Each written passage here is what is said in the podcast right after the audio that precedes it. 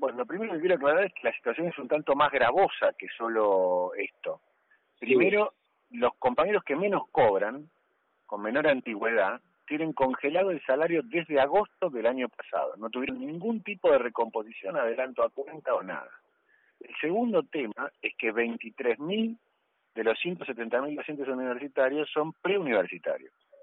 Y desde enero de este año no cobran el FONIT, que son 1.970 pesos por mes, que no les paga el gobierno nacional. El gobierno nacional ha cesado de pagar parte del salario de los docentes preuniversitarios, una cosa increíble. Y asimismo, al resto de docentes tenemos tres, tres meses eh, vencida la paritaria y nos han arreglado con este 4% a marzo, que realmente, antes que nada, antes que una burla, es una provocación y crea indignación. Frente a esto, nosotros hemos evaluado el día viernes en el plenario de secretarios generales que la lucha no ha concluido y que no la podemos pasar al segundo cuatrimestre. Frente a eso, hemos previsto para el 14 y 15 de junio un paro de 48 horas. Hemos elegido estas fechas no azarosamente. El 14, muchos compañeros eh, de los hospitales médicos de los hospitales públicos, judiciales, eh, compañeros de, estatales, que no han firmado la paritaria eh, o la han repudiado, van a hacer un paro si hay una jornada de protesta a la CTA. Nosotros paramos el 14 en solidaridad con estos compañeros y por nuestros propios reclamos. Porque yo quiero dejar bien claro a la voz y a toda la audiencia, somos el único gremio, sector, trabajadores, como quiera llamarlos, de la Administración Pública Federal, Nacional, que no hemos firmado el acuerdo salarial, que no tenemos ningún acuerdo salarial.